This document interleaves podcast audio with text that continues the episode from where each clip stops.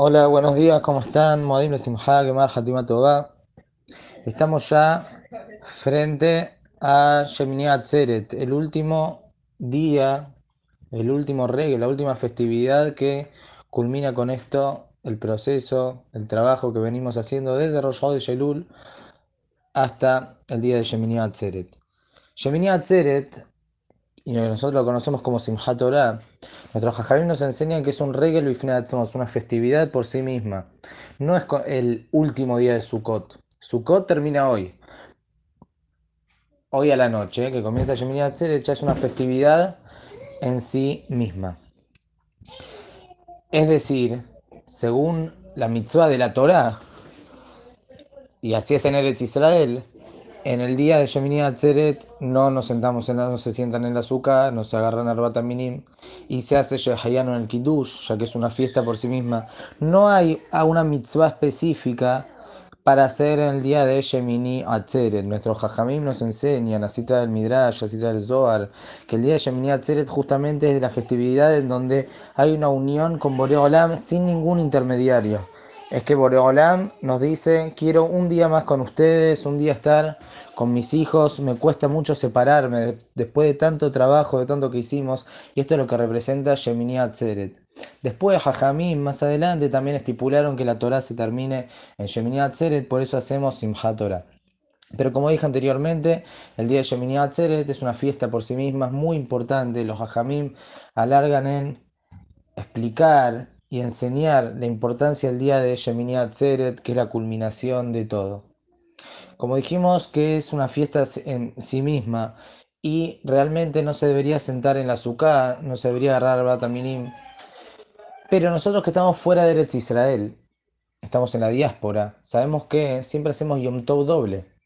Hacemos, por ejemplo, el primer Yom Tov de Sukkot, hicimos doble, lo que no es así en Eretz Israel, que hacen un solo día. ¿A qué se debe esto? Esto se debe a que en la época que había Betamigdash, que los meses se regían según los que los testigos veían la luna en el día de Rosh Hodesh, siempre estaba la duda si el mes anterior tenía 29 o 30 días. Entonces siempre,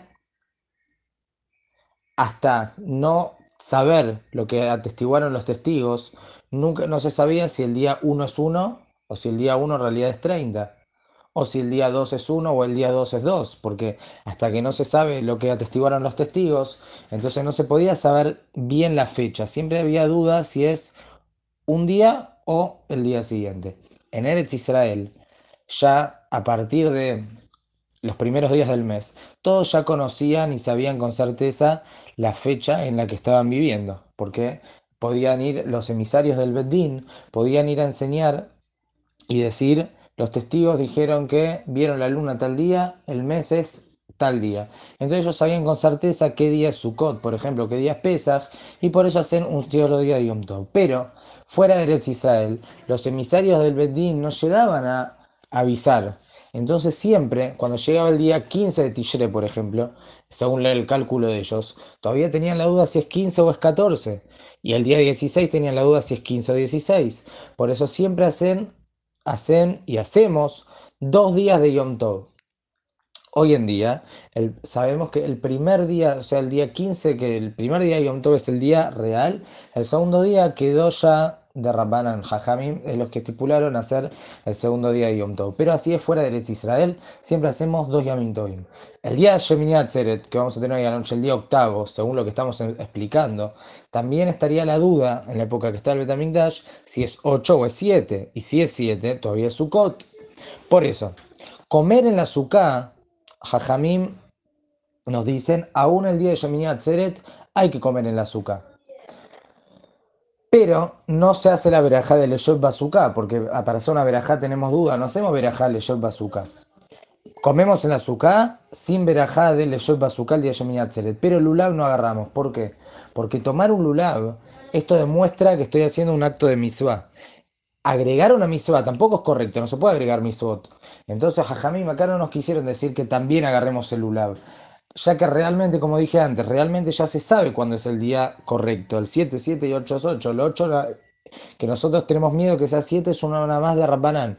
Jajamim son los que dijeron así. Los mismos Jajamim dijeron, sentarte el azúcar es algo que bueno, uno puede ir sentarse a una cabaña, no, no, no se nota que está agregando alguna misvá.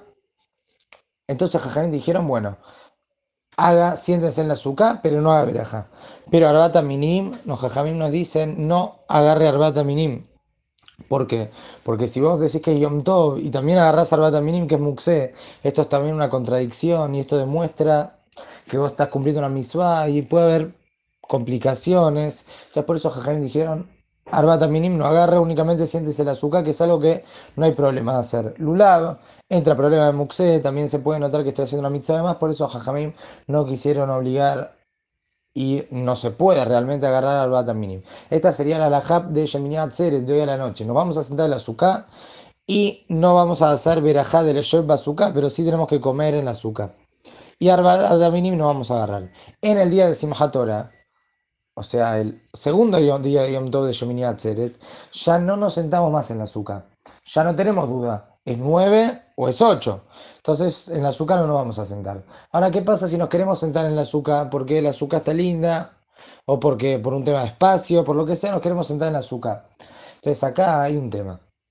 Si nosotros nos sentamos en el azúcar y no estamos obligados, parece como que estamos agregando una mitzvah. Estamos agregando una mitzvah de sentarse en el azúcar cuando no hay que sentarse.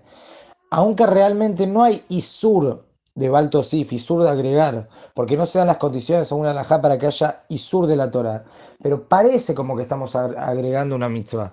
Por eso la alajá nos dice que la persona tiene que, que se va a sentar en la azúcar el día de Simchat Torah, que ya no tiene obligación, tiene que hacer una demostración que no se está sentando para mitzvah.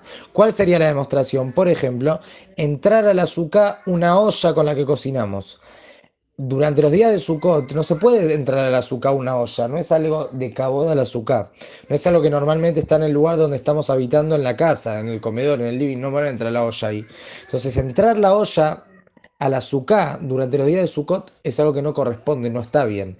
Entonces, si el día de Simchat Torah nosotros metemos una olla, estaría mostrando que ya el azúcar no tiene que no nos estamos sentando en el azúcar por la que del azúcar, sino por un tema de comodidad como si fuese estar en una cabaña, en un patio. Entonces, este tipo de cosas que demuestran que no estoy sentado para la misma es lo que me permite el día de Simchat Torah sentarnos también en la azúcar, el que así lo desea. Que tengan Sameach, un buen Yom Tov y Besat nos reencontramos después de, de los Yamim Tovim.